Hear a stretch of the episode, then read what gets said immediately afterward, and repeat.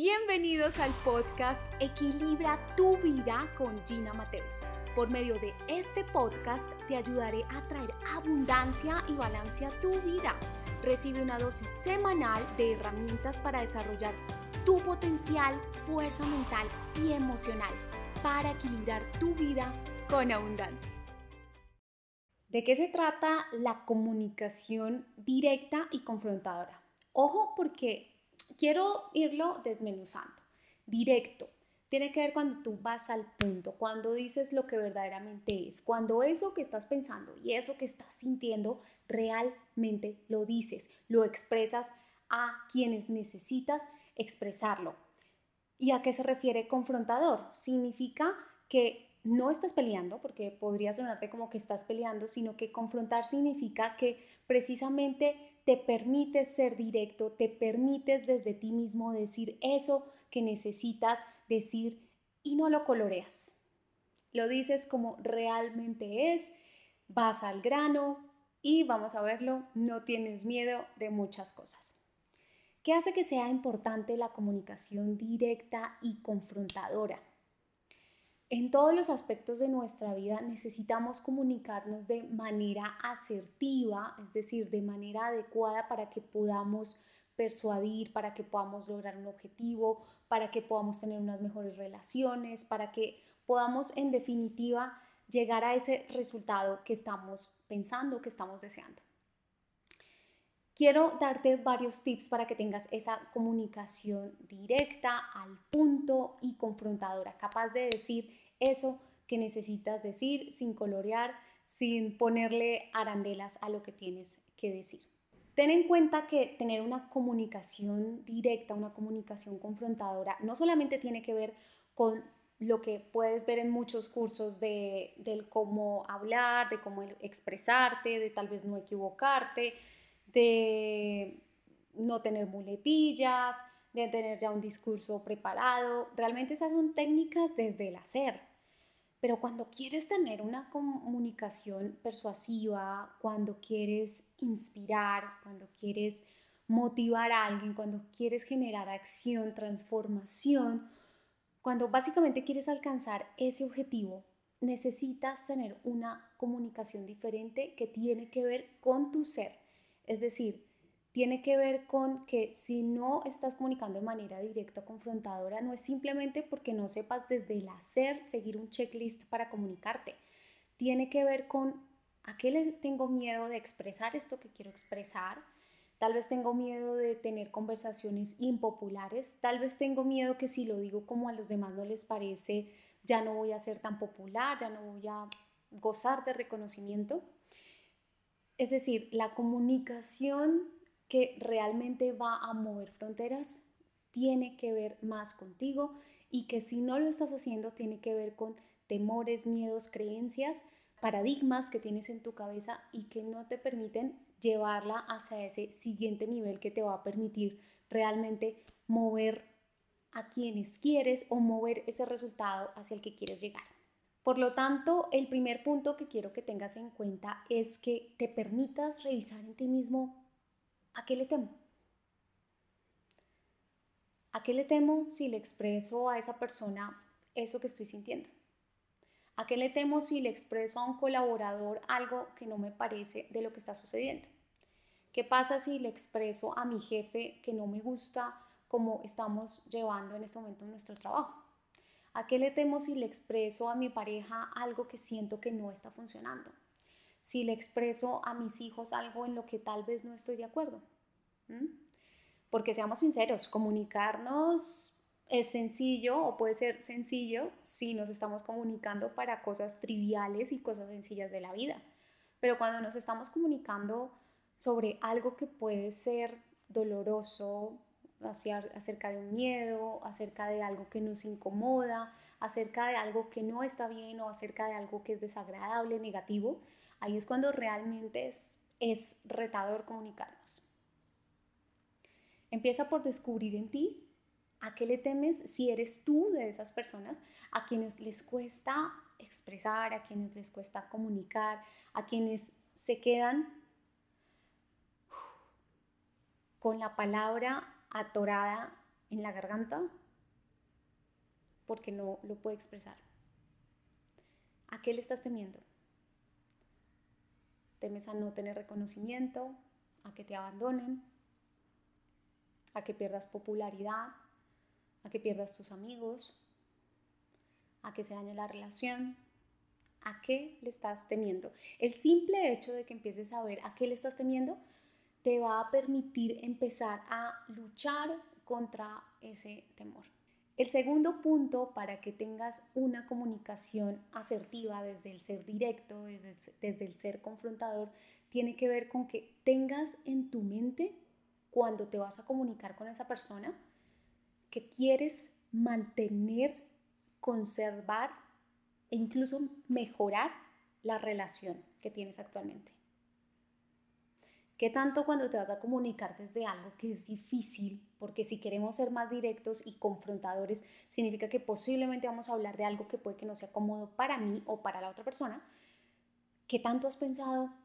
Ok, voy a preparar lo que voy a decir, pero quiero mantener la relación, quiero conservar la relación de una forma positiva o incluso que sea mejor. Ten en tu mente eso antes de empezar a hablar. Y tenlo en tu mente cuando estás conversando con esa persona.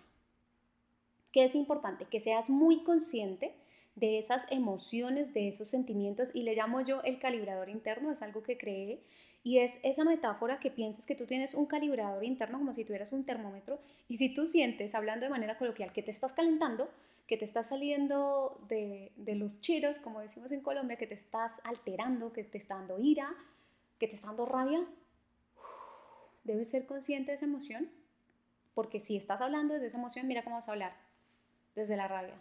No, no me pasa nada. Pero ¿qué le pasa a usted? No es solo lo que decimos, el cómo lo decimos, sino realmente desde dónde lo estamos diciendo. Así que piensa muy bien que quieres mantener la relación, sé muy consciente de que lo que quieres es mantener la relación para que puedas comunicarte de manera más asertiva. Tercero, muy ligado al punto anterior, para que tengas una comunicación asertiva, una comunicación adecuada, ten presente que si tú estás en una posición y solo vas a tener en cuenta tu posición y no vas a estar abierto a que haya otras posiciones, mal empezamos los lazos de comunicación asertiva, de comunicación adecuada, se rompen cuando las personas están siempre en su posición. Y es mi opinión y es que es así. Y pues la verdad es que generalmente pasa esto cuando estamos hablando de temas mucho más, más álgidos como el deporte, la política, la religión, incluso ahora la comida, la sexualidad. Si tú estás solo desde tu posición, es muy probable que tengas confrontamientos con la otra persona, si esa persona incluso también está desde su posición. ¿Y qué es lo que vas a lograr? Lo único que vas a lograr es dañar, machacar la relación. Van a dañar la relación. Algún día leí en algún libro, que no me acuerdo en ese momento cuál era, y decía, si una persona no está de acuerdo contigo en algo, es porque vino a enseñarte algo.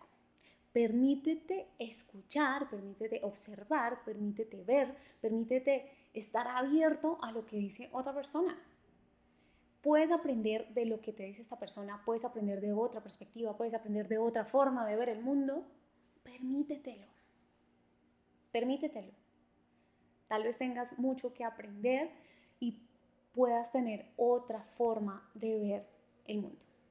Yo creo sinceramente que no hay opciones únicas. Yo creo que no hay ciencias exactas en temas, en, ese tipo de temas.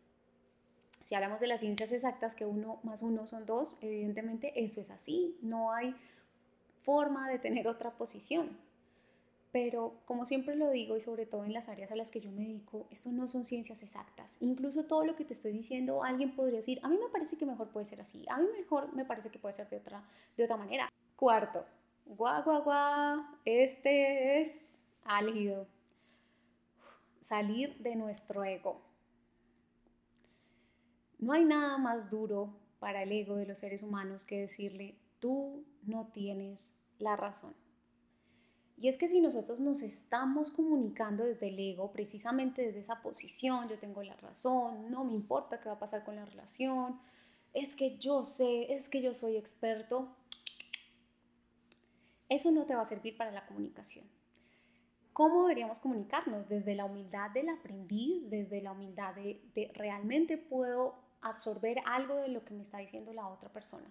Pero si simplemente estoy desde mi ego, donde estoy levitando, donde creo que solamente tengo yo la información revelada, realmente eso no va a pasar o no, va a estar bien. ¿Por qué? Porque sinceramente cada día surge más información, cada día avanza más la ciencia y puede que lo que tú estés diciendo, puede que incluso lo que yo esté diciendo hoy cuando estás viendo este video, ya luego sea diferente, luego sea de otra manera, evolucione, sea mejor de otra, desde otra perspectiva, en fin. Así que permítete tener esa humildad del aprendiz y seguir, por tanto, aprendiendo, aprendiendo todos los días para entregar la mejor información para ti mismo y para otros. Quinto, un no también es respuesta.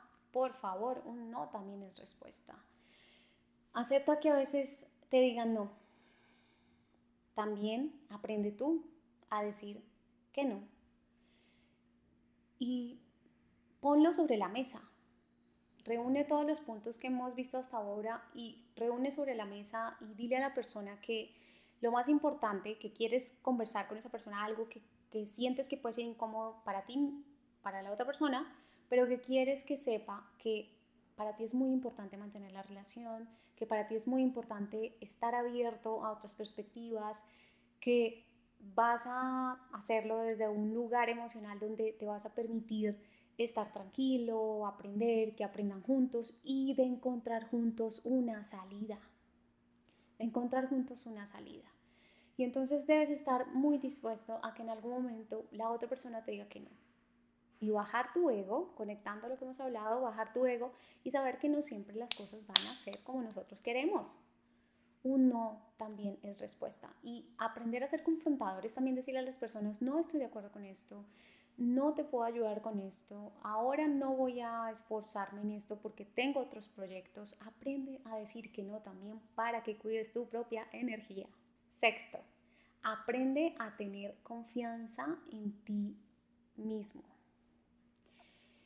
Cuando muchas veces sentimos miedo de comunicarnos, de salir ante un público, de hablar en frente de personas que no conocemos, incluso en una pequeña reunión de juntas de, de tu trabajo, tu organización, tu emprendimiento, puedes sentir miedo y es válido sentir miedo porque eso también habla de la humildad para comunicarte con otros.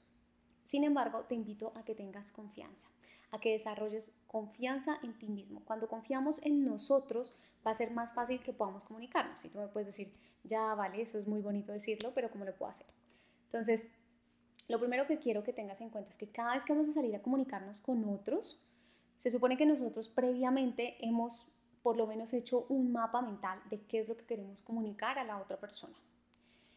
Y desde ahí es supremamente importante que si tú estás pensando que va a ser lo mejor para esa persona y también para ti, vas a confiar en ese mensaje que quieres dar. Cuando tú simplemente estás pensando en ti desde ese ego, puede que lo que tú vas a decir a la otra persona no le interesa, no, no, no quiere saberlo, no, no le importa. Pero si tú estás pensando también en el bienestar de la otra persona, te aseguro que va a ser muchísimo mejor. Entonces confía en que lo que tú le vas a dar lo va a ayudar, le va a ayudar a solucionar un problema, que si tú tienes que hablar a una audiencia, eso que le vas a decir le va a ayudar a solucionar un problema, que puede que le haga ruido a uno, que puede que le haga ruido a dos, como puede que le haga ruido a mil. Así que si tú confías en ese mensaje que tú quieres dar y lo estás haciendo de manera genuina porque quieres ayudar a otros, te aseguro que va a disminuir tu estrés o tu ansiedad respecto a ese tema.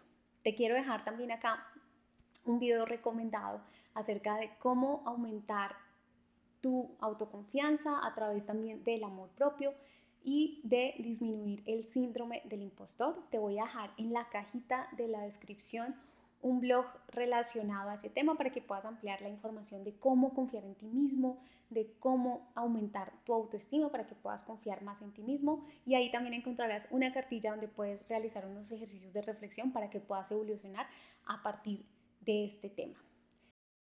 Este episodio ha terminado. Recuerda implementar las invitaciones que te he hecho porque la conciencia más acción generará los resultados que necesitas para evolucionar y transformarte. No olvides suscribirte a este podcast y seguirme en mis redes sociales para aprender herramientas que te permitan atraer abundancia y equilibrio a tu vida. Recuerda, el compromiso es conmigo.